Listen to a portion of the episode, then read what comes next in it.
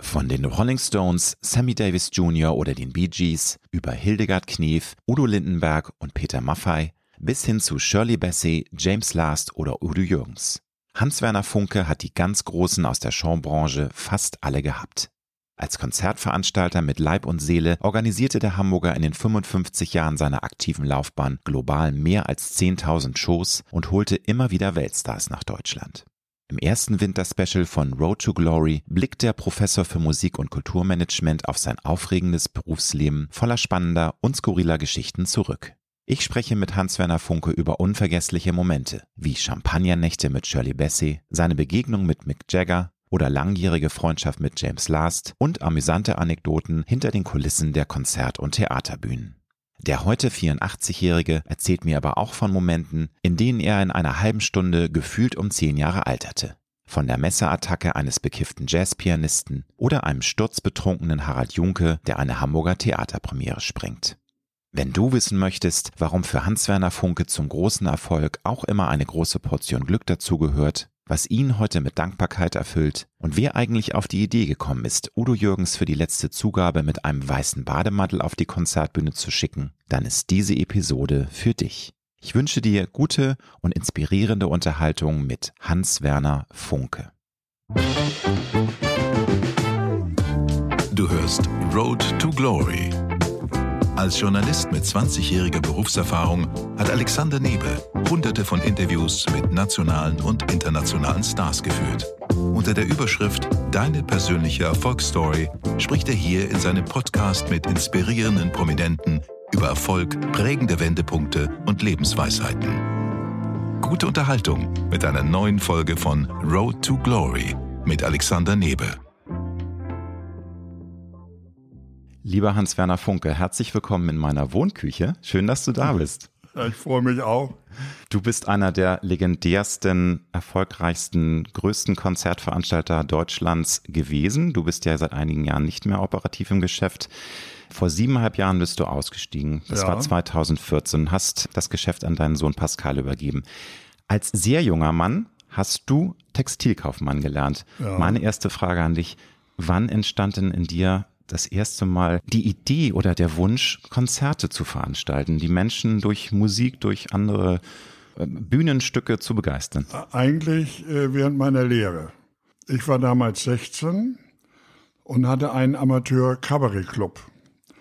Und da war ein Freund, der parodierte Heinz Erhardt, eine andere Bekannte sang, ein dritter spielte Klavier und ich konnte moderieren und auch ein bisschen singen.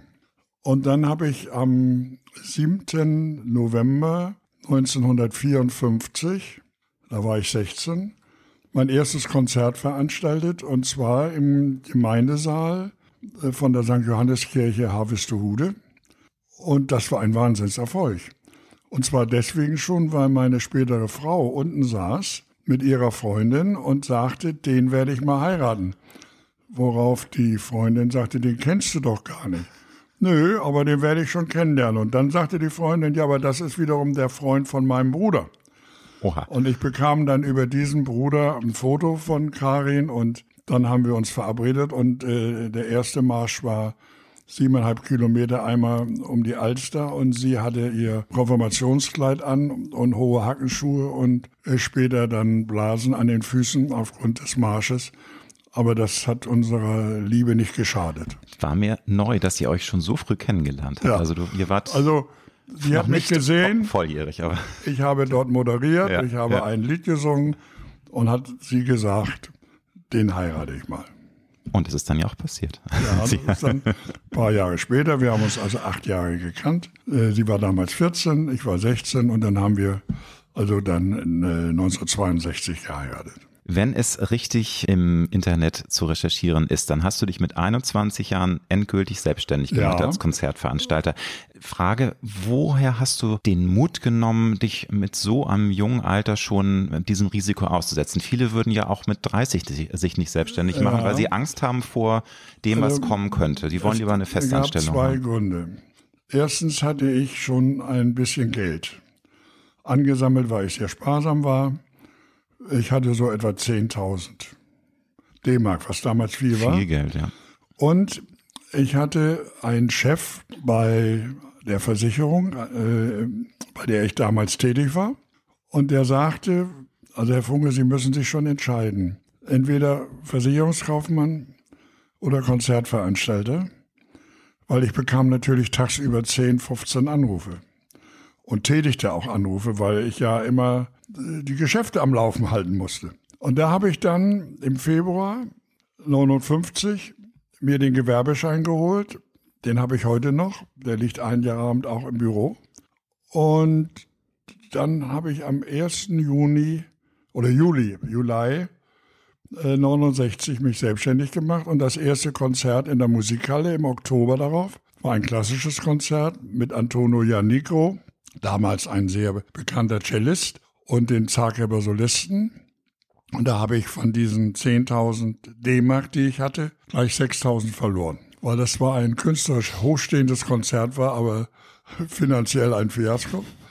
Wurde mir übrigens schon vorausgesagt von einem Journalisten des Hamburger Echos, das da gab es damals noch, der sagte, tolles Konzert, aber Sie werden Geld verlieren. Ja, um es kurz zu machen, da wurde ich wieder vorsichtig und habe erstmal wieder Veranstaltungen gemacht, bis ich wieder die Kasse etwas aufgefüllt hatte. So kleinere Jazzband-Balls und kleinere Jazzkonzerte in der Schule Mittelweg und in der Mensa und im Haus des Sports und Window Fährhaus und so weiter und so fort. Und als ich dann wieder äh, die Kasse aufgefüllt hatte, habe ich dann mich wieder an Größeres herangewagt und hatte dann das ganz große Glück, 1965 Hildegard Knef kennenzulernen. Und deren Mann, Tonio und ich, wir führten die Verhandlungen. Die Knef habe ich beim ersten Mal überhaupt nicht gesehen. Und die luden mich dann ein Stam zum Starnberger See. Da wohnten sie damals in Percha, kleiner Ort neben Starnberg. Und da bin ich dann hin und dann haben wir das alles beredet und im Frühjahr 66 haben wir die erste große gemeinsame Tournee gemacht die ja dann auch legendär war. Also ich erinnere mich, das hat ja große Wellen geschlagen. Die Knef hat ja etwas länger gebraucht, um ihren Status als wirklich große Chanson-Diva zu festigen. Die Söse, also wie genau, so die Söse, sagt, genau, genau. Also das, aber man, man hört ja, ich war da ja noch nicht geboren, aber man hört ja Legendäres über diese ersten Konzerte von der Knef. Ja. Und also es waren ja Jubelstürme und sie hat da wirklich ähm, also es war eine Tour, eine Triumph, ein Triumphzug hingelegt. 30 ja. Termine. Ja und ziemlich eng hintereinander. Also sie musste wirklich arbeiten. Aber das war bei Hilde äh, nie eine Frage. Sie war also professionell ja. von A bis Z. Löste sich aber dann immer nach dem Konzert wieder und sagte, jetzt machen wir einen drauf. Und dann wurde irgendwo in einer Bar gefeiert bis morgens um vier und dann war wieder Klappe zu. Und dann äh, fuhren wir mittags so zwischen zwölf und eins in die nächste Stadt. Dann gingen sie in die Garderobe, ließ sich schminken, hatte immer eine Kostümbildnerin dabei und eine Schminkdame. Und dann kam sie erst fünf vor acht. Oh. Und ich stand schon immer etwas bippernd an der Tür zum Saal. Und sie sagte jedes Mal, ach, wäre ich doch zur Post gegangen. Beim ersten Mal habe ich noch gefragt, warum denn? Und dann hat sie gesagt, dann hätte ich um sechs Schluss gehabt. Und dann schob ich sie durch, die Tür durch auf die Bühne und dann verwandelte sie sich eben in diese große Sängerin ohne Stimme, wie Ella Fitzgerald einmal gesagt hat. Wo man aber auch wieder merkt, das Lampenfieber verschwindet nicht. Ja, ich glaube, das, das, gehört bei allen also großen bei Künstlern. Und zu, ja. Das setzte eigentlich, nahm er das um vier ein. Und das würdest du sagen, das war bei ihr besonders ausgeprägt, weil das ist ja, gibt ja Nuancen. Es gibt Menschen, die haben, haben Lampenfieber kurz zum Auftritt, aber es hält sich in Rahmen und einige sind wirklich ein Nervenbündel, selbst wenn sie 20 Jahre das schon äh, Die haben, haben unterschiedliche. Hm. Also äh, bei Udo Jürgens war immer wichtig die Tasse Tee. Die gab es vorweg. Später dann ein Boxbeutel. Dann saß ich mit Udo noch zehn Minuten vor dem Konzert in der Garderobe. Wir tranken jeder ein halbes Glas also ein Boxbeutel. Bisschen vorgeglüht. Und dann ging er rauf. Peter Alexander hatte feuchte Hände. Also Witzig. es war bei jedem irgendwas. Äh, Harald Junke trank unendlich viel. Und äh, manchmal trat er dann auch nicht auf. Da gibt es auch eine hübsche Geschichte, aber die müssen wir ja nicht heute unbedingt besprechen. Schade, schade. Also, um es kurz zu sagen, irgendetwas war immer. Und ich finde, so ein Lampenfieber löst auch dann hinterher eine tolle Leistung aus. Absolut. Weil man konzentriert ist auf den Punkt, jetzt kommt der Auftritt und dann geht's los. Nochmal zu den Anfängen deiner Karriere. Du sagst ja, Hildegard Knef war so die Initialzündung, dass es wirklich ja. äh, rumpelte im Karton. Da, da ging das auch los mit Geld verdienen.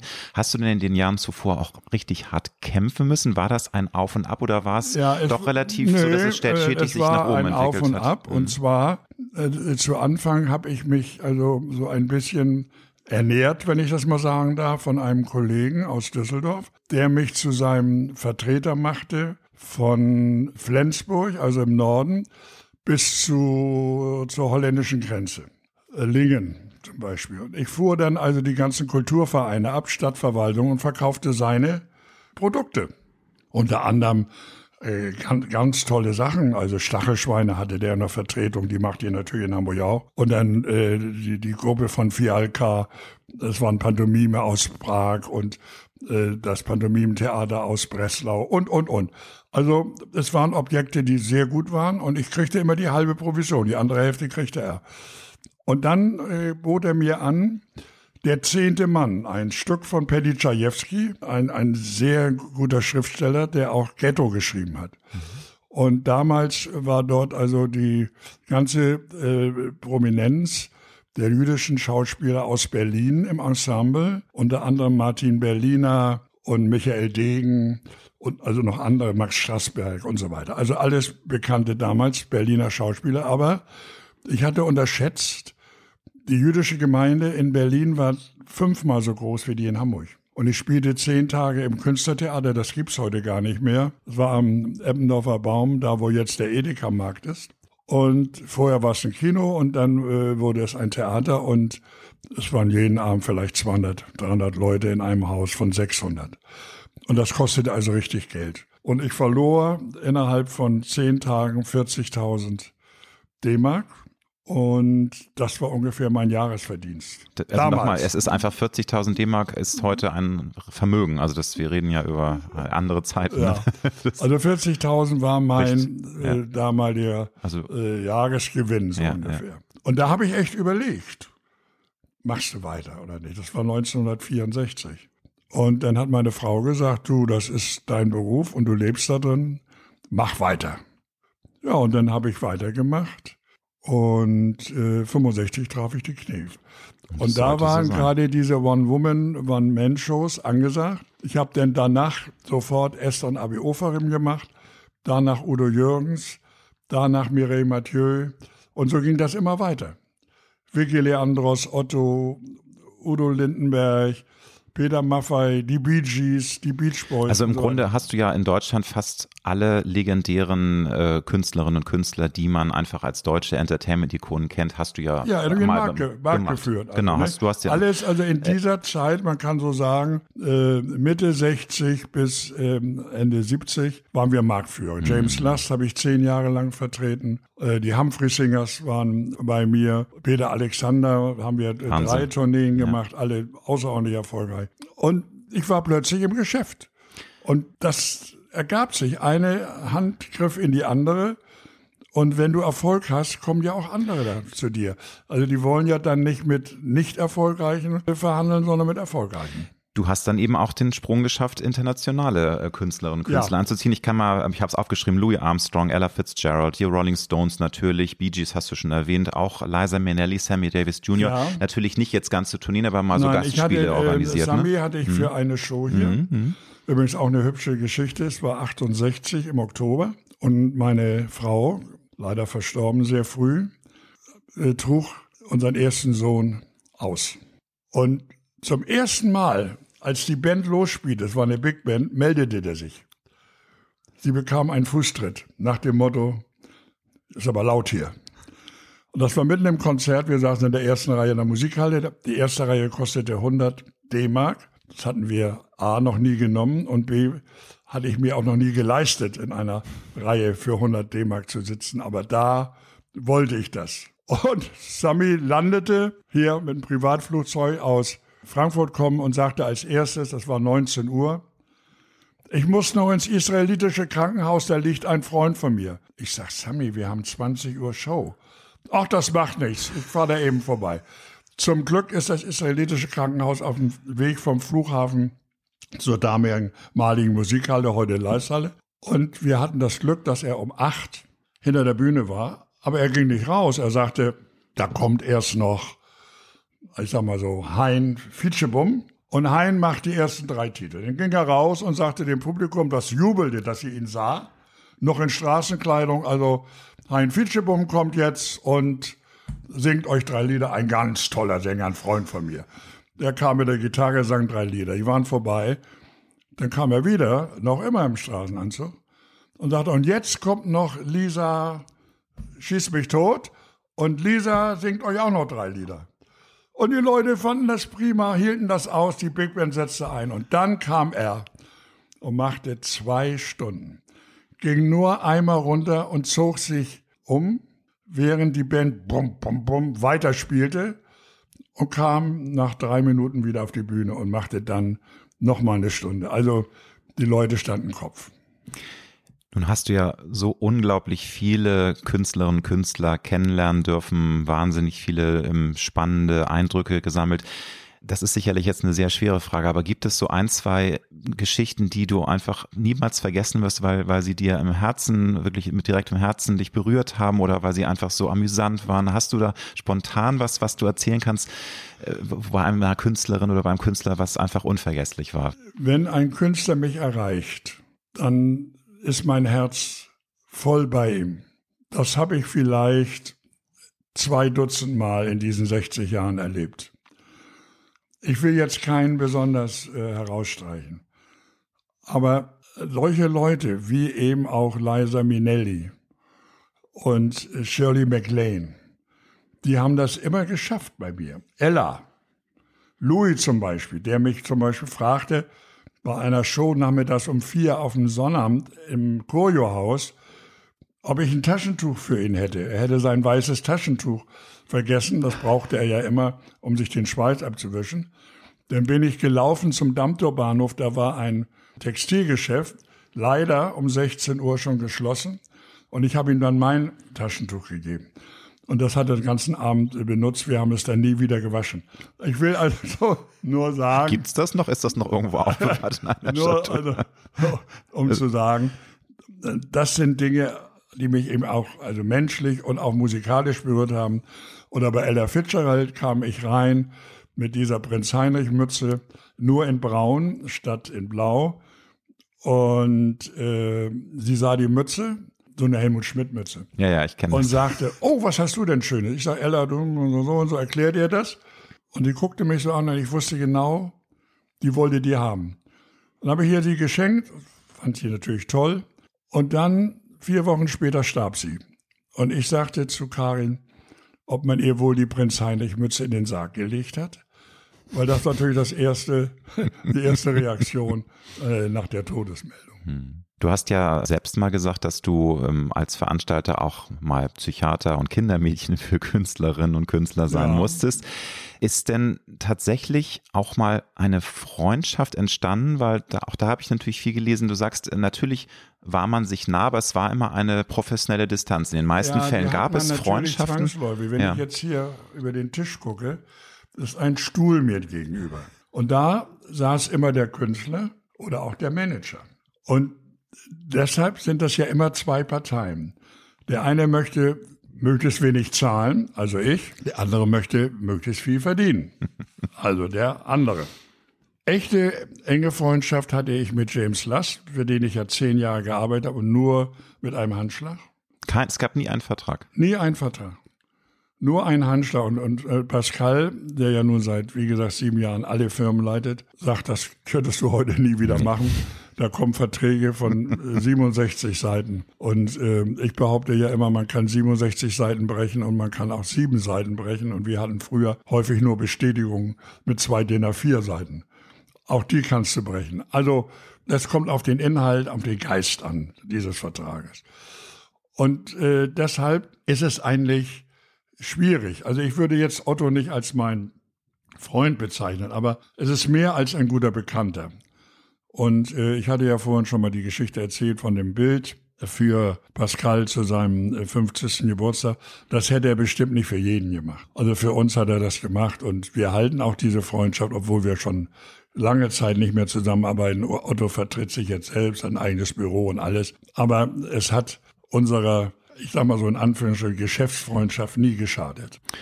Nochmal zum Thema Episode. Ich hatte irgendwie ähm, geflüstert bekommen, dass du auch für Hildegard Knief mal in letzter Minute ein Kleid organisieren musstest. Ist das ein, ein Mythos oder irgendwie gab es da Nein, wohl? sie oder hatte ja immer Balmont als Schneider. Und das musste Balmont sein.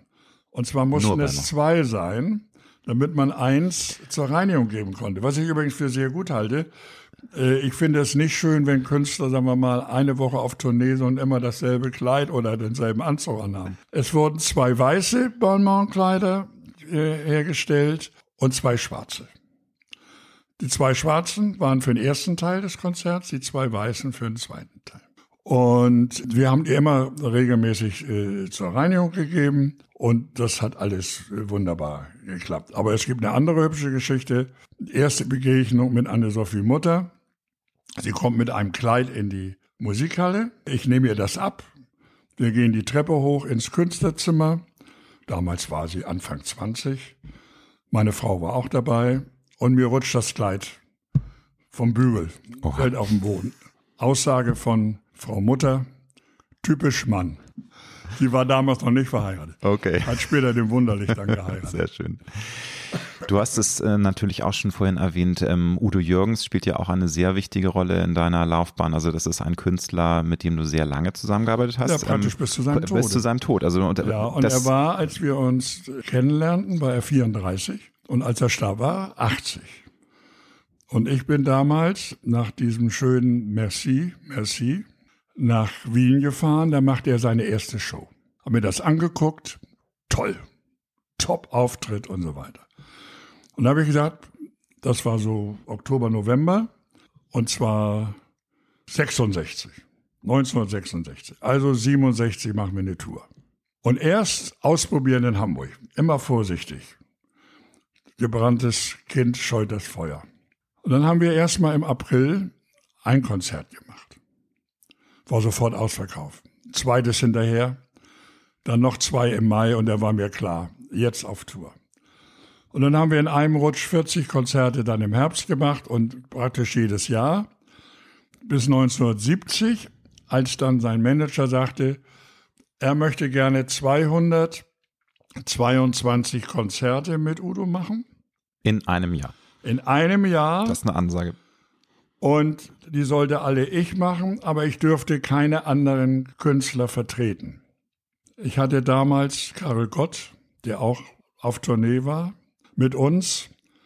Ich war kurz davor, die erste große Tournee mit James Last zu machen. Ich hatte schon die Les Humphrey Singers, Miriam Mathieu.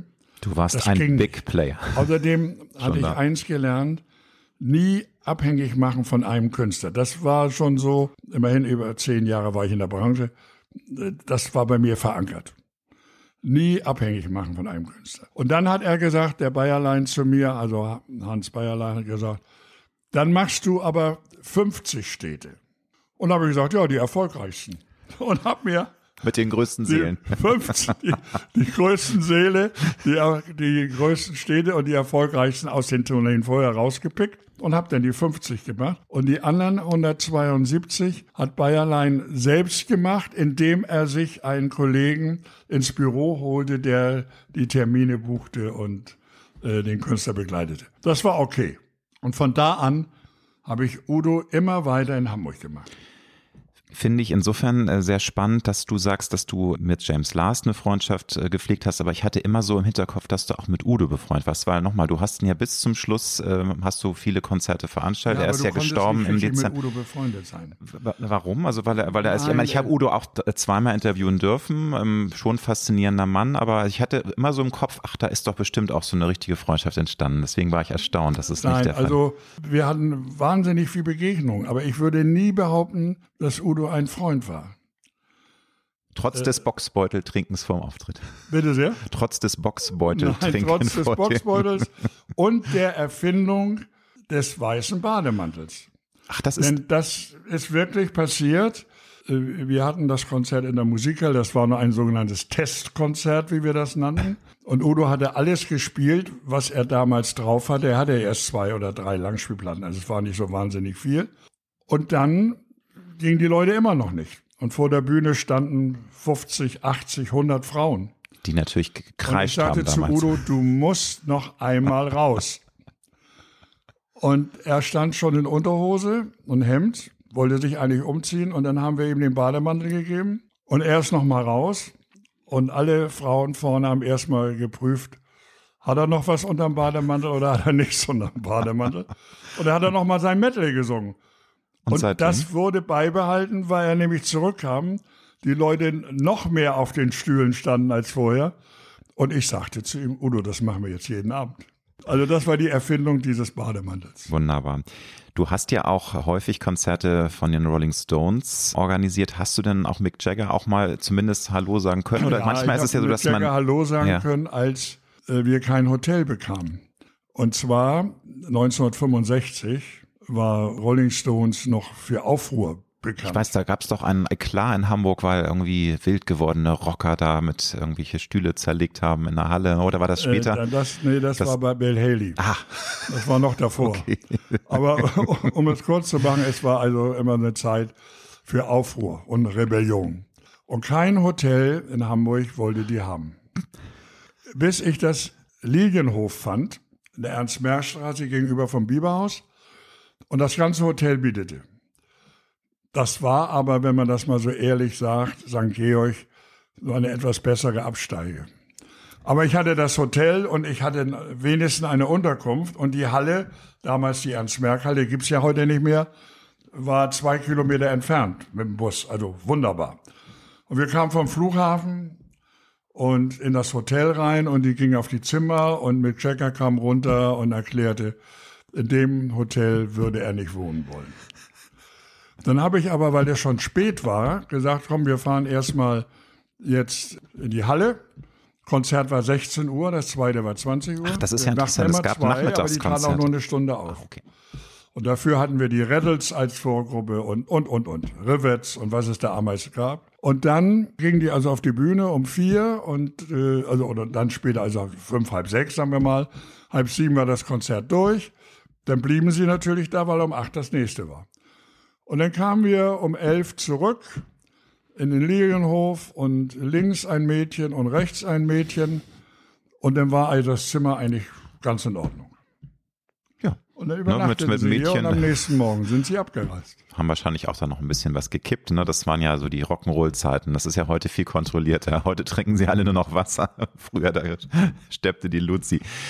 Es gibt auch eine wunderschöne Verbindung, privat und beruflich. Rolling Stones waren 1970 und zwar am 14. September in Hamburg zu Gast. Und du hast das Konzert veranstaltet und es war natürlich ein, äh, ein anderer spannender privater Ja. Tag in deinem Leben. Magst du erzählen? Also ähm, meine Frau stand kurz vor der Geburt unseres zweiten Sohnes, der jetzt die Firma führt. Und ich erinnere noch genau, wir gingen verhältnismäßig früh ins Bett, weil am nächsten Tag ja dieser Großkampftag anstand, wie wir da immer sagten bei den Rolling Stones. Und um eins sagt sie, ich glaube, es geht los. Und dann bin ich vorsichtig über Kopfsteinpflaster und so weiter, habe ich ausnehmend nicht genommen, sondern nur Asphalt und bin dann in die Klinik und als ich nach Hause fuhr und war gerade zu Hause, nach einer Viertelstunde, 20 Minuten, rief sie an, du kannst deine Filiale in Rio auch noch besetzen. Da wusste ich, dass es ein Junge war und das ist der Sohn, der jetzt die Firma führt. Abends hatten wir dann die Rolling Stones. Nächsten Tag hatten wir Köln, da haben sie uns die halbe Halle auseinandergenommen. Da musste ich dann noch die, äh, die, die, die Scheiben bezahlen. Früher wurden immer Scheiben eingeworfen. Ich hatte zum Glück eine Versicherung. Das passierte dann in Stuttgart auch noch. Die wollten dann auch noch die Rabatten haben, äh, ersetzt. Aber weil ja äh, schon September war, habe ich denen klar gemacht, dass im Oktober die Rabatten ja sowieso rausgenommen worden wären. Wir haben diese Schäden alle äh, beglichen. Aber es war eine andere Zeit. ja, so, also eine wildere Und Zeit, das kann ich war sagen. die Zeit 68er. Das darf man immer nicht vergessen. Absolut. Macht kaputt, was euch kaputt macht.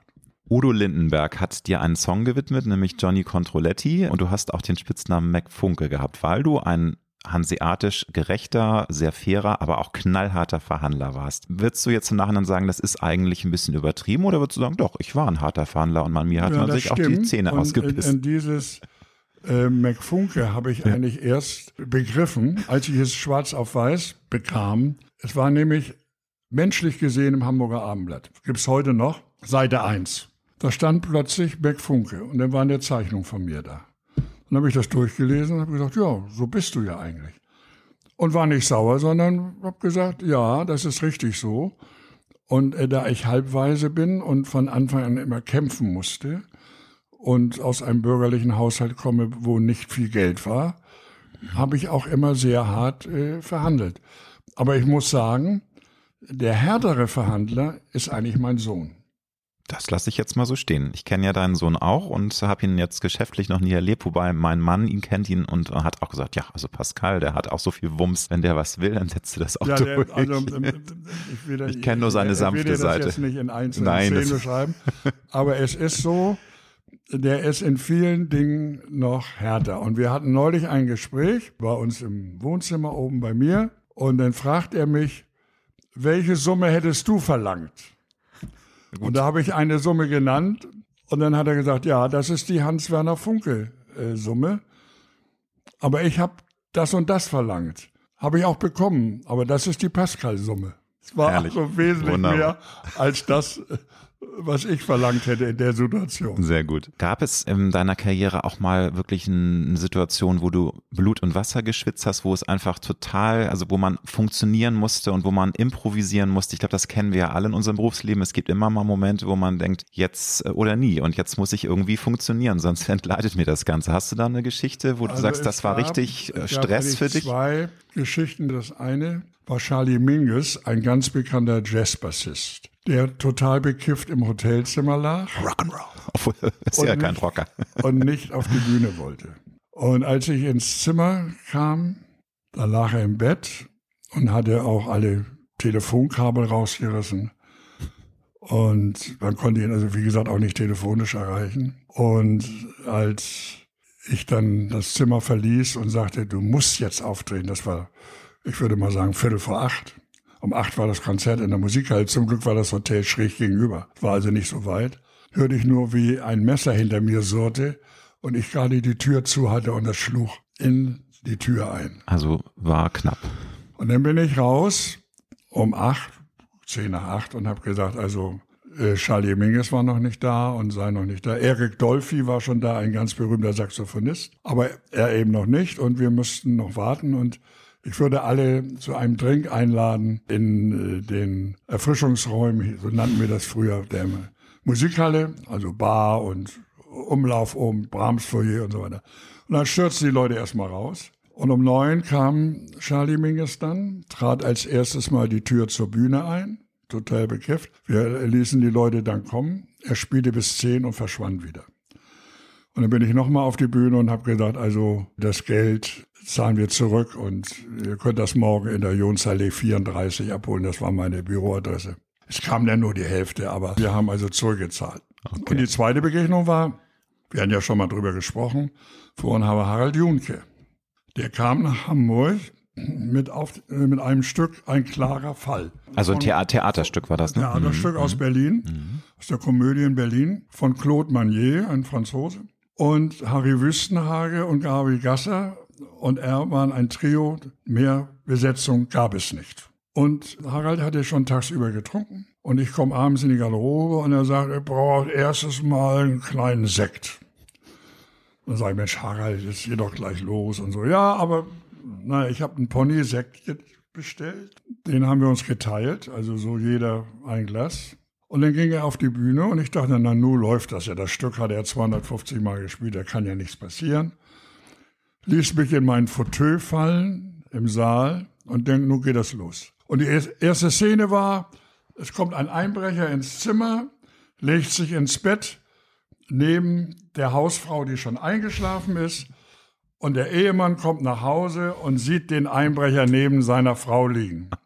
Und der Einbrecher wacht auf und Harry Wüstenhagen, der den Ehemann spielte, fragt ihn, woher kommen Sie? Und Harald total betrunken sagt, von da und zeigt auf das geöffnete Fenster, steigt aus durch das Fenster und verschwindet. Mir war klar, der kommt nicht wieder. Der kommt nicht wieder, aber ich dachte, vielleicht löst sich das irgendwie. Auf jeden Fall sagt Harry Wüstenhaar zu Gabi Gasser, mach uns erstmal einen Kaffee. Daraufhin geht die in die Küche, macht irgendwie, das war ein Bühnenbild so angedeutet, die Küche, macht irgendwie einen Kaffee, aber es gibt keinen Dialog. Und da war mir natürlich endgültig klar. Dann bin ich hinter die Bühne gerast. Es war im Kongresszentrum Saal 2, also der kleine Saal. Habe erstmal den Vorhang fallen lassen. Bin vor dem Vorhang und habe gesagt, wir machen jetzt eine Pause. Da lachten schon alle, weil das war zehn Minuten angefangen. Und äh, das Publikum konnte sich schon so ein bisschen denken, dass da was im Busch ist, ne? Weil man, man wusste ja, Harald genau war. So schnell ja, ja, ja. ja. Und dann bin ich in die Garderobe und Harald, stand da und ich habe ihn den getätschelt und habe gesagt, Harald, du musst raus. Ja, ja. Heute nicht mehr, morgen kannst du alles mit mir machen, aber heute nicht mehr. Oh Gott, oh Gott. Also wir haben ihn noch unter die Dusche gestellt, aber es, es war nicht mehr möglich. Ich habe dann nach einer halben Stunde wieder einklingeln lassen, bin vor dem Vorhang und habe gesagt, wir zahlen morgen das Geld aus. Es war ausverkauft. Ja. Und der Schluss war dann, zwei Freundinnen holen ihre Garderobe ab und sagten dann, ach, wie schön, dass wir das miterleben durften. Also das Publikum war relativ gnädig. Also das war, gab keinen Tumult von wegen äh, Nein, unerhört. nein, nein. Okay, weil das ist natürlich aber für einen Veranstalter Ich ja schon. dann äh, später ähm, Harald auch wieder getroffen, Ja, wir ja. haben auch wieder äh, zusammengearbeitet. Aber das sind also aber es ist ein super GAU für einen Abende, da Veranstalter. wirst du Ja. in, in einer halben Stunde zehn Jahre älter. Das, das glaube ich, das glaube ich. Nun ist deine Karriere ja wirklich unfassbar bestückt mit Highlights. Also du könntest, äh, glaube ich, jetzt tagelang mir alle möglichen Geschichten erzählen, aber hast du dich jemals in deiner Karriere auch mal als in Anführungsstrichen Getriebener des eigenen Erfolges geführt, dass du merktest, Mensch, Hans Werner, ich muss jetzt ein bisschen aufpassen, dass ich nicht zu viel, zu schnell in, ähm, irgendwie organisiere, weil äh, dann diese Zeit für die Familie fehlt dann. Also gab es da mal Momente, wo du dich selbst ja, hinterfragt äh, die hast? gab es in den 70ern, wo dann eine Tournee nach der anderen kam. Und ich war ja viel unterwegs, weil es war ja immer so, jede Tournee wurde von mir einmal in der Woche besucht. Das war schon mal wichtig, um den Chef zu zeigen. Hm, Gleichzeitig musstest du aber neue akquirieren. Denn das weiß jeder Kaufmann. Wenn eine Sache zu Ende ist, muss die nächste da sein. Da war ich also sehr lange verreist auch, sehr häufig verreist. Das haben die Kinder natürlich auch gemerkt. Und wenn du nicht eine Frau hast wie Karin, die voll hinter dir steht, kannst du das nicht schaffen. Und dann war ich mal sechs Wochen mit James Last auf Tournee. Und zwar hintereinander weg. Südafrika, Australien, Neuseeland, Hongkong, Bangkok, Hamburg. Es gibt ein tolles Foto mit äh, Karin Dier und James Lassen, seiner Frau in Hongkong. Habe ich gesehen. Wo denn?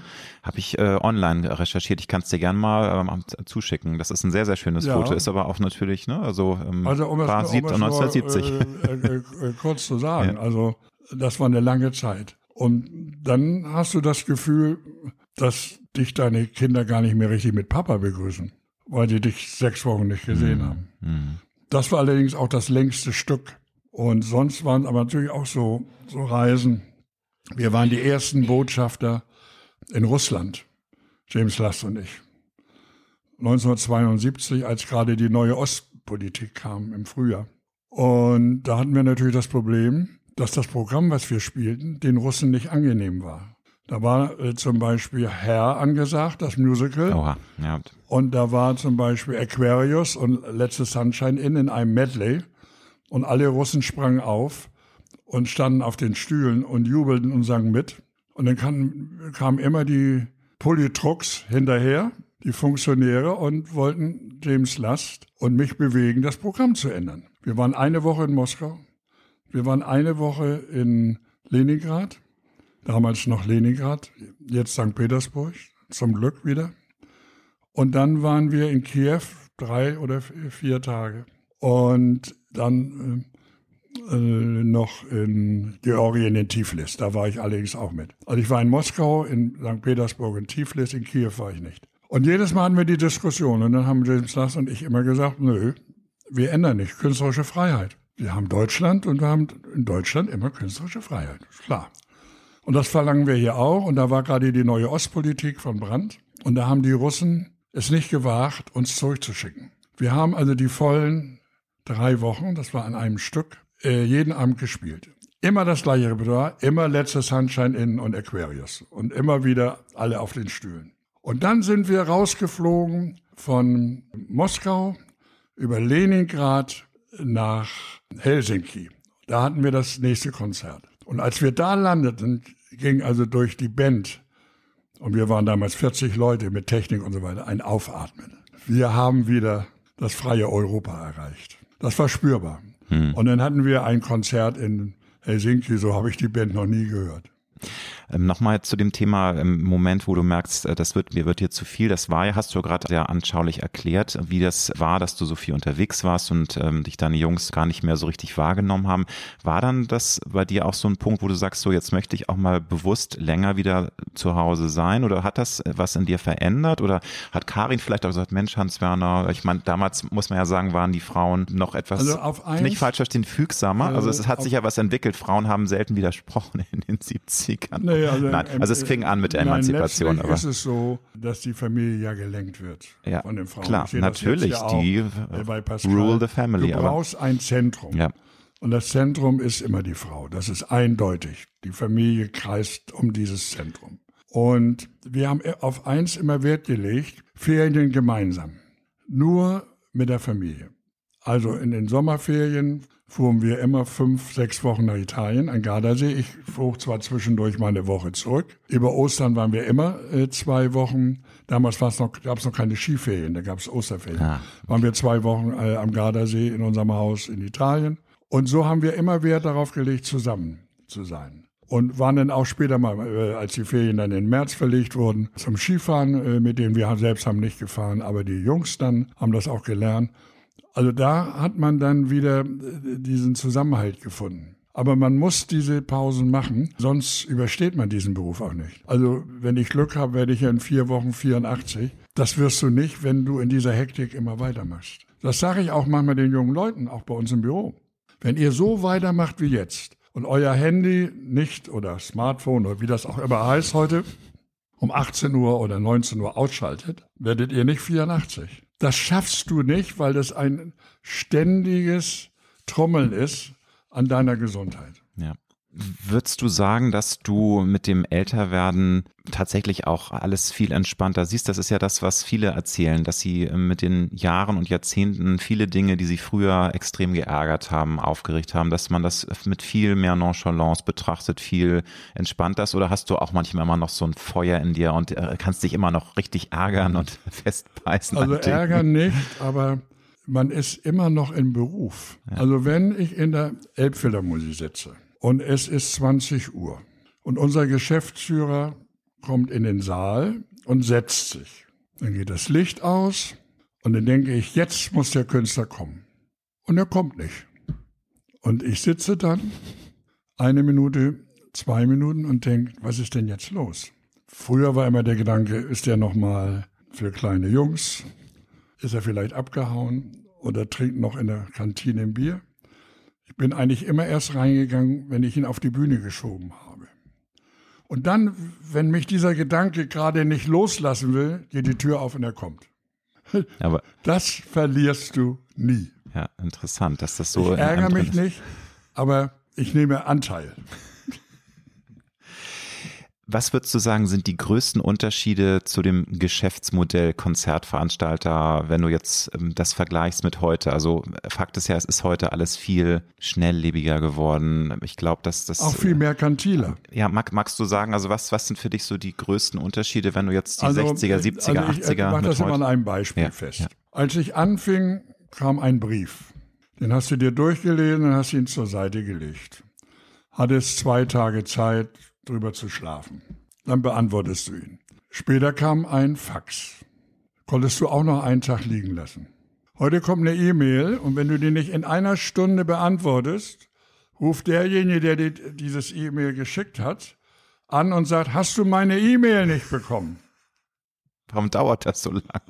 Also einfach noch, noch mehr Druck. Und es ist hektischer geworden. Mm -hmm. Es ist merkantiler geworden. Die Spannen, äh, die Verdienstspannen sind geringer geworden. Das Mitspracherecht der Künstler oder ihrer Agenten, ihrer Manager, ihrer Steuerberater, ihrer Wirtschaftsprüfer ist viel, viel größer geworden. Sie teilen dir praktisch zu, was du verdienen darfst. Du siehst Künstler manchmal, äh, sag mal, erst am Abend, äh, wenn sie in den Saal kommen. Mhm. Früher trafst du dich mit den Künstlern vorher und handelst den Vertrag aus. Selbst wenn sie einen Manager hatten, waren sie dabei. Heute nicht mehr. Heute erscheinen sie in dem Moment, wo sie auftreten müssen. Also das Persönliche ist weg. Es, man geht auch nicht mehr so viel eintrinken, auch nicht mit Journalisten. Früher war das so üblich, der Künstler war gut drauf und dann hatte man noch drei Journalisten mit und man selber auch und die, die Ehefrau war mit und der Künstler hatte auch noch jemand an der Seite und dann trank man einen. Tja, wie kann das sein? Ist es ist vorbei. spaßbefreit heute, oder? Ich meine, es wird ja nicht weniger Alkohol getrunken, aber ich glaube, das ist so, wird auseinandergehalten, Ja. strikter Also es gemacht. wird sehr stark getrennt. ja, ja. Und also ich habe das immer als schön empfunden, weil das war ja ein Wesenszug meines Berufes. Ich habe aus dem Hobby, wenn man so will, einen Beruf gemacht. Und dann hast du das geliebt. Und wenn du mich heute fragen würdest, ob ich äh, noch einen anderen Beruf oder äh, hätte machen wollen, dann kann ich sagen, ich habe Textilkaufmann gelernt, war dann bei einer Versicherung, aber ich hätte weder Versicherungen verkaufen mögen, noch Reißverschlüsse oder Miederwaren, äh, Socken oder sowas, mein ganzes Leben. Nee, ich habe das gemacht, was mich am meisten erfüllt hat. Und das ist ja eins der größten Geschenke, finde Ja. ich, wenn Menschen ihre, Wenn ihre Leidenschaft zum Beruf steht, machen das können. ist ja absehbar, Ja, und dann ja. ist das das größte Geschenk, was man hat. kann ich ähm, nur unterstreichen. Und äh, viel zu viele Menschen leben dann leider ein berufliches Leben, was sie gar nicht im Herzen fühlen, man muss weil Zwänge da sind. Ne? Man muss, und ja, froh ja, ins Büro gehen. ja. Und selbst wenn man mal einen schlechten Tag vorher hatte. Ich habe ja immer eine, äh, sagen wir mal, eiserne Regel. Wenn ich unangenehme Gespräche hatte, und die hat es ja immer gegeben, habe ich mich anschließend eine Stunde hingelegt und geschlafen. Das konnte ich sehr gut, das hat keiner verstanden. Und nach dieser Stunde äh, sah die Welt schon wieder anders aus. Nun hast du ja verraten, du hättest dir gar nichts anderes wünschen können. Du hast den Beruf ähm, ausgeübt, der in deinem Herzen äh, tief drin ist und das hat dir immer Spaß gemacht. Hast du denn mal versucht, eine Künstlerin oder einen Künstler unter Vertrag zu nehmen, was du super gerne erreicht hättest, aber es hat am Ende nicht funktioniert? Hast du da irgendeinen Namen, wo, wo es dann nicht zur äh, Also ich, Unterschrift ähm, kam? also oder? es war so, man, man ist ja immer am Also- Akquirieren, wie du schon sagst. Also ne? Barbara Streisand. Barbara Streisand war schon mal immer ein Wunsch von mir. Und als sie dann später kam, haben wir sie nicht gemacht. Hm. Shirley Bassey habe ich zwar in Hamburg gemacht, aber nicht auf Tournee. D- d- Aber ich war bei ihr zu Hause am Luganer See und wir haben zu Abend gegessen. Es war wunderbar zauberhaft, traumhaft. Und der Hamburger Abend ist auch für mich unvergesslich, denn die Tournee hat damals Fritz Rau gemacht von der Firma Lippmann Rau. Und wir saßen bis morgens um vier mit ihr im Interconti in der Bar. Ach, ich Und das beneide endete dich. damit, dass sie Fritz Rau und Horst Lippmann äh, eine halbe Flasche Champagner in den Hemdenausschnitt geschüttet hat. Zum Glück nicht mir und auch nicht meiner Frau, denn das ist ja auch immer sehr klebrig. Ich denke da jedes Mal beim Fußball dran, wenn die sich den, den Bierkrug über den Kopf gießen. Also, also dann fällt mir immer Shirley wieder ein. Ja, die- also die war, war eine tolle Frau. Und äh, die habe ich ja auch jetzt einmal, ähm, ich glaube, das war 2011 oder 12, da war sie doch im Rahmen eines Filmmusikabends, ähm, war sie Stargast und hat die Bond-Songs gesungen, fünf, fünf ich Songs dich und das, doch, ich habe dich doch das beobachtet. na, wie ich Zusammen äh, mit Peter war ich auch, mit ne? Peter. Wir waren außer Und uns. ihr wart ja schon äh, so fiebrig im ersten ja, Teil, ja, ja. obwohl da äh, zehn Filmmusiken gespielt wurden, die eigentlich keiner in, interessiert, keinen interessierte. ja, doch. Weil die Leute darauf warteten, endlich Shirley zu sehen. kommt, und nach ja. einer endlos langen Pause von einer halben Stunde ging es dann los und sie kam raus und der Saal stand Es, und alle schrien und sie hat fünf Titel gesungen. Dann ist sie raus, hat noch eine Zugabe gemacht und der Erste, der sie hinter der Bühne in den Arm nahm, war ich. Ich war zwar nicht der Veranstalter, aber ich habe gesagt, Shirley, kannst du dich noch erinnern, als du Fritz Rau und Horst Lippmann die Pulle Champagner in Ausschnitt, der konnte sich natürlich nicht mehr erinnern. Und dann habe ich sie noch mal gedrückt und sie war fertig, denn sie war damals schon kurz vor 80 und fünf Titel waren eigentlich schon sehr anstrengend. die sie aber wirklich mit unglaublicher Grandezza Ja. performt hat. Das Du. war großartig. Also, die kam raus und das war so, unser Konzert war 30 Jahre zurück. Ja, ja, ja, Also ja. es war so, als wäre es vor 30 Ja, Jahren ja, gewesen. ja, ja. Diese Frau war einfach Naturgewalt, ne? also, umwerfend, ja. Naturgewalt und sie hatte den Shea-Faktor. Kennst du den? Nee, sag mir bitte mal. Du Charme. meinst, ja. Humor, Erotik. Wie Che Guevara. Wenn du alle drei hast, bist du ein Weltstar. Wenn du nur zwei hast, Charme, Humor oder nur Humor, Humor und Erotik, kann ne? es eventuell fu- funktionieren. Aber Wenn du nur eins hast von den dreien, vergiss es. Und Kannte jeder. Künstler, den ich zum ersten Mal sehe, ob E- oder U-Musik, das ist egal, beurteile ich sofort nach dem Che-Faktor. Und dann weiß ich, der wird was oder der wird nichts. Und bei Shirley brauchtest du das gar nicht zu beurteilen. Das ja, war so. Sie ist einfach, also ich bin auch ein ganz, ganz großer Fan und äh, schade, aber sie wird ja jetzt auch nichts mehr machen. Jetzt ist sie ja weit über 80 Nein, und ich äh, finde da das kommt nichts. schon zum muss Beispiel auch, ja. äh, äh, ein bisschen risikovoll, jetzt den 82. Tom Jones Mhm. nochmal nach Kiel zu holen, den wir vor 40 Jahren hatten. Und mit 42 bist du natürlich anders als mit 82. Klar, Ich finde äh, solche Abgesänge, die man ja häufig erlebt, auch ein bisschen makaber. Man darf das eigentlich nicht machen. Ich erzähle jetzt zum Schluss die Story von Robert Stolz. Den werden nicht alle kennen, aber es war ein berühmter Operettenkomponist. Unter anderem hat er geschrieben, im Prater blühen wieder die Bäume. Und Robert Stolz kam mit 92, saß in der ersten Reihe im CCH und es wurden nur Werke von ihm aufgeführt mit einer Sopranistin, einer Soubrette, einem Buffo und einem Tenor. Der Tenor war Rudolf Schock, das war der bekannteste. Ja. Und die sangen seine Werke und dann kam Herbstmanöver, Operette von Robert Stolz.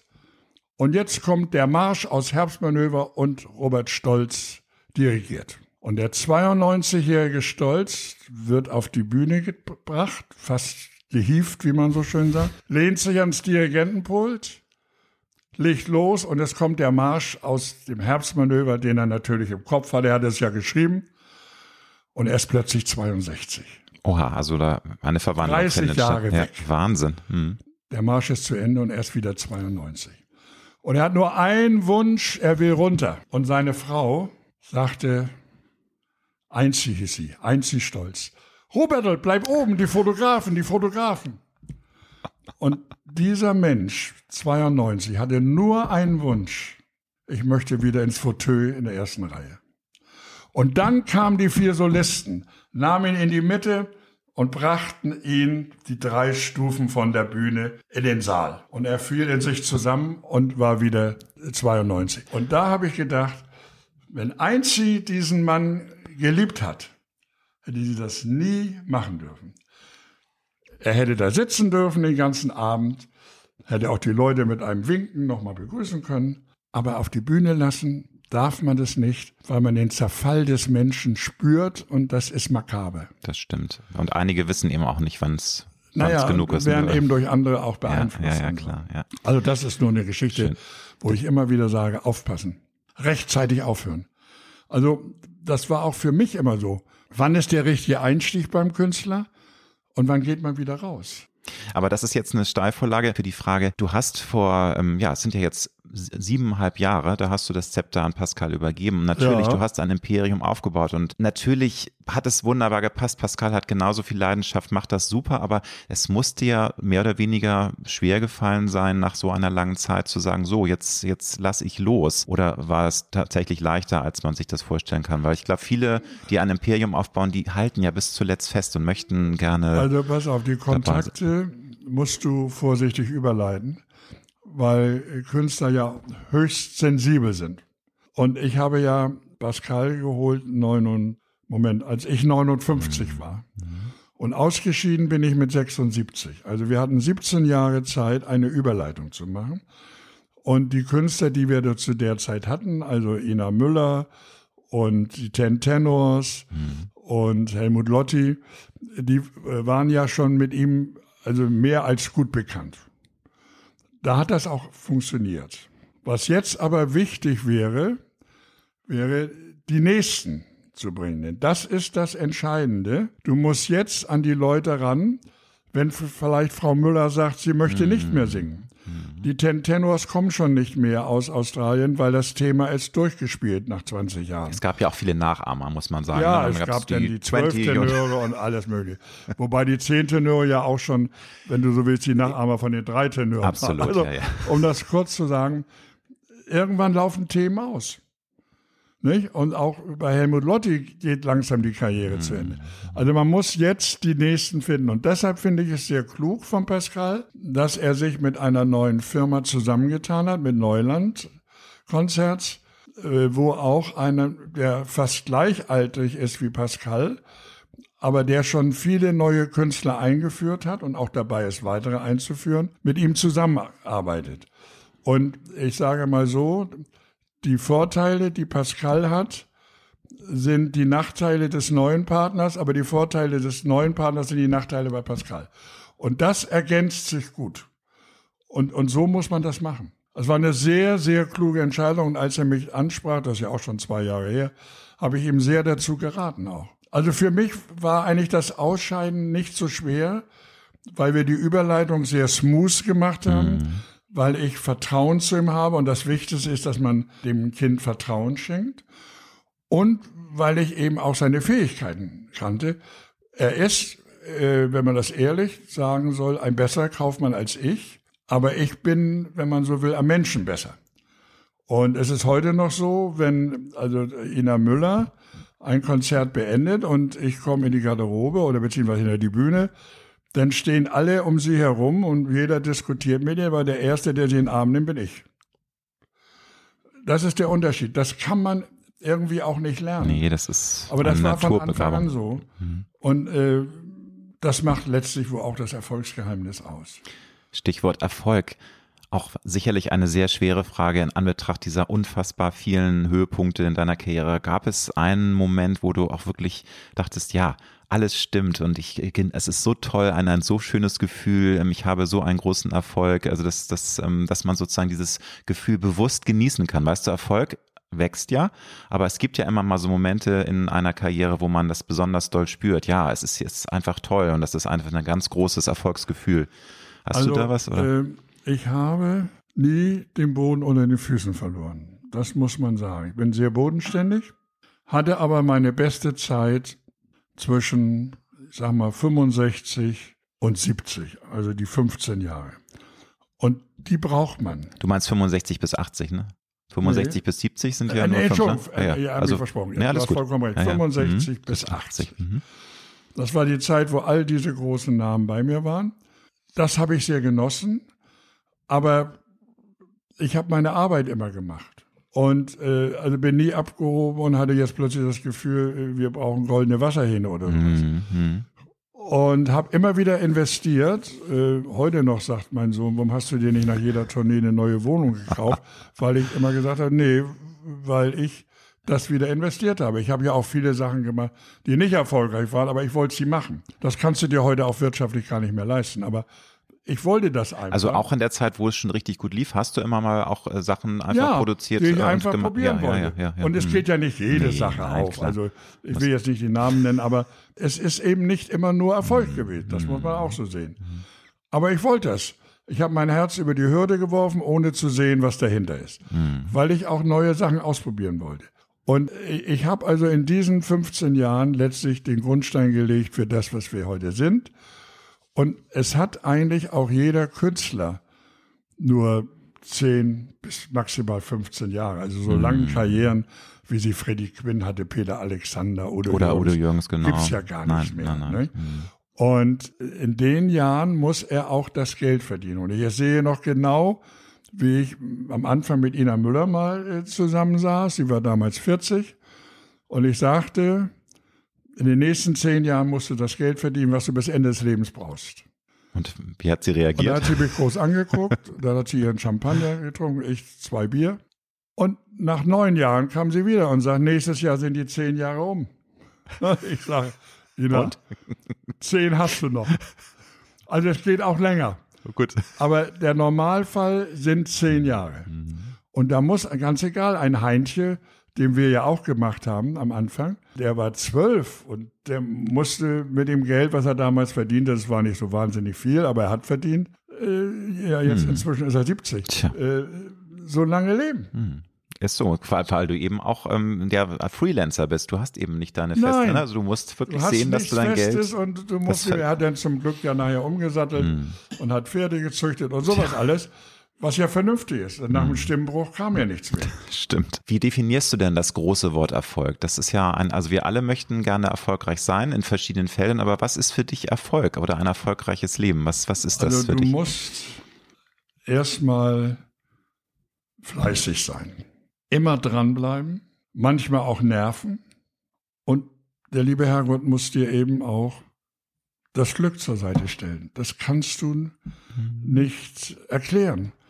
Es gibt Leute, die manchmal viel besser singen oder Klavier spielen als ein anderer und trotzdem haben sie nicht den Erfolg. Man kann das nicht erklären. Hm, das ist da kommen manch- viele Zufälle zusammen und Hm. in deinem Umfeld musst du auch von Personen, ich sage mal in Anführungsstrichen, bestückt sein, die dir helfen. Da ich sehr früh angefangen habe, haben mir auch viele Menschen geholfen, die immer sagten, ach, das ist ja der junge Mann, den müssen wir hier ein bisschen unterstützen.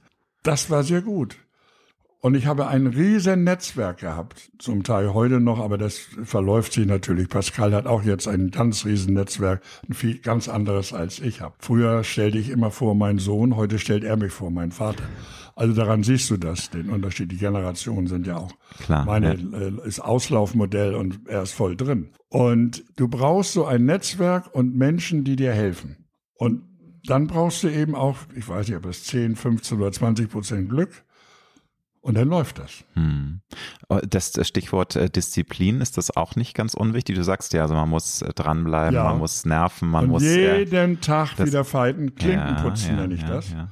Wo man eben auch, Matthias Reim äh, checkte ein im Elysée. Wir kannten uns überhaupt nicht. Ich fragte nach der Zimmernummer. Der Portier, der mich kannte, sagte die Nummer. Ich fuhr hoch. Die Tür zu seinem Apartment war offen. Ich klopfte an, ging ins Zimmer, ohne dass er sagte herein, weil er nämlich gerade telefonierte und sagte, ich bin Hans-Werner Funke, ich würde gerne mit Ihnen jetzt zu Abend essen. So begann das. Und das war äh, vor seinem großen, ähm, jetzt, Nee, das war nach, nach verdammt ich lieb dich, ne? war- wo er der verdammt groß, ich lieb dich und war auf dem Markt. ah, alles klar. Man merkte, das geht in die Charts und der Alte war da. Sehr und gut. das ist mir sehr häufig So ein passiert. Instinkt auch, ne? Du musst Ja. natürlich auch den Instinkt haben. Bauch, ich nenne das Mhm. immer Bauch. Ich habe einen Bauch und ich habe auch einen Bauch und ich habe auch eine Nase. Mhm. Und da äh, habe ich früher eben auch äh, den Erfolg gehabt. Nun hast du in deinem Leben unglaublich viel erreicht und es ist, ich, ich weiß nicht, also gibt es denn, wenn du so ein sattes Leben jetzt schon ähm, zurückgelegt hast oder gelebt hast, noch irgendwas, was du dir unbedingt erfüllen möchtest? Gibt es noch einen Traum äh, von irgendeinem Land, das du erleben möchtest oder irgendwas, was du Nö. noch machen möchtest? Oder sagst du, Nein. nö, ich habe so viel in meinem Leben erlebt, das Also- erleben anderen fünf Leben nicht. Das, Nein, äh, was ich möchte, ist, dass ich noch ein paar Jährchen lebe, damit ich sehe, wie meine Enkel groß werden. Das ist das Entscheidende. Ob vielleicht einer den Beruf ergreifen möchte und es dann in die dritte Generation geht, das wäre natürlich wunderschön. Das kann man aber nicht absehen jetzt, sind sie noch zu jung. Aber ansonsten bin ich zufrieden und ich lobe jeden Tag, den ich hier noch erleben darf. Ich lebe so, als ob es der letzte ist. Ich äh, reise gern in mein Haus am Gardasee nach wie vor, auch mal zwischendurch woanders hier im Moment innerhalb Deutschlands, wenn es äh, wieder möglich ist, auch vielleicht mal wieder auf die Kanaren oder sowas. Aber große Weltreisen und Schiffsreisen und sowas habe ich alles nicht vor. Ich kann mal so sagen, das habe ich hinter mir. Ich lasse es ruhig angehen und ich höre auf meinen Körper. Ja. Das ist das Wichtigste. Höre auf deinen Körper, kann ich dir auch nur sagen. Und wenn der dir sagt, du musst einen Mittagsschlaf halten, dann halte den. Hm. Und sag nicht, ich halte das durch, weil ich ein toller Mops bin. Nein, leg dich hin. Und das habe ich sehr früh angefangen. Gerade bei Konzerten musst du so einen Break machen. Wenn du einen Tag überarbeitest, wir haben ja zwei Schichten, die Tagsschicht und die Nachtschicht, manchmal 16 Stunden. Und dann musst du zwischendurch einen Break machen. Und das habe ich immer gemacht. Und das hat mir geholfen, sonst wäre ich nicht so alt geworden. Und wenn du auf dein interessantes Leben zurückblickst, was für ein Grundgefühl hast du? Also was, was, was für Emotionen kommen in dir hoch, wenn du mal so ähm, einen ruhigen Tag hast und mal auch die Gedanken in die Vergangenheit schweifen lässt? Da hat man ja so ein Du, Grundgefühl. ich, ich bin unerhört dankbar. Ich hätte in meinem Leben nie so viele interessante Menschen getroffen. Unterschiedlichster Art, unterschiedlichster Hautfarbe, unterschiedlichster Religion. Und ich hatte so viel schöne Begegnungen. Und das hast du alles in deiner Seele und da bewahrst du das auf. Und dann sagst du, du hast zwar viele Fehler gemacht, aber nicht so viele, dass du nicht so ein schönes Leben hattest. Und ist, das ist doch auch was ganz Tolles, dass man zurückblickt und dankbar ist und sich freut und sagt, Mensch, im Grunde habe ich fast alles richtig gemacht. Ja. Schön. Ja, und wenn du jetzt so äh, das überlegst, auch mit der Familie, am Ende bleiben dir Familie und fünf Freunde, eine Handvoll. Mehr kannst du gar nicht pflegen. Aber wenn du eine Handvoll Freunde hast, also fünf, und du hast die Familie, dann kann dir bis ans Ende deines Lebens nichts passieren. Hast du in deiner Karriere ein Lebenskredo gehabt? Also irgendwie einen Leitsatz oder vielleicht auch mehrere, die zu deiner Einstellung passen, wie du das Leben siehst oder wie du generell deine Begegnung mit Menschen siehst? Es gibt ja sehr viele Credos. Ja, mach dir das Leben so schön wie möglich. Das habe ich immer gemacht. Also trotz der harten Arbeit habe ich mir immer auch Pausen gegönnt. Und ich hatte ein sehr schönes Haus in Wellingsbüttel mit Garten. Konnte ich mich prächtig erholen. Wenn du in Wellingsbüttel warst, war das so wie außerhalb Hamburgs. Ich wohne jetzt hier in Eppendorf, auch mit einem schönen Garten und kann relaxen. Es ist ruhig, erholsam. Das war eigentlich für mich immer das Wichtigste. Man muss sich Auszeiten gönnen, sonst hältst du diesen Beruf nicht aus. Und du musst immer auch eine gewisse Distanz zu den Künstlern haben. Ich hatte das vorhin schon mal angedeutet, sonst verbrennst du wie die Motte im Licht. Nun hast du die letzte Frage letztendlich schon beantwortet, weil der Schlüssel für ein zufriedenes Leben ist einfach, dir auch die Freiheiten zu nehmen, Auszeiten zu nehmen. Oder würdest du es nochmal anders beschreiben, wenn du zurückblickst, was war für dich so der Schlüssel, dass du auch Zufriedenheit spüren kannst? Na, weil das du wollen hast wir ja. einen Beruf, Ja. der der schönste der Welt ist. Du hörst Musik, du hast Theater, ich habe ja alles gemacht. Und was Schöneres als Kunst, als Muse, kannst du gar nicht haben. Und dann noch mit interessanten Menschen Ja, und zusammenarbeiten. dann noch Geld ne? damit verdienen. Guck mal, Hans Werner, das ist doch ein super Schlusssatz. Ich danke dir herzlich für deine Zeit. Ich wünsche dir alles, alles Gute. Und ich wünsche mir, dass du mindestens 100 wirst, mein Lieber, dass du noch Na, viel das ist von vielleicht ein bisschen viel, Komm, aber zehn Jahre wäre noch ne? ganz schön. Also ich drücke die Daumen, dass du noch ganz, ganz viel tolle Zeit vor dir hast und herzlichen Dank für dieses schöne Gespräch. Danke auch. Danke.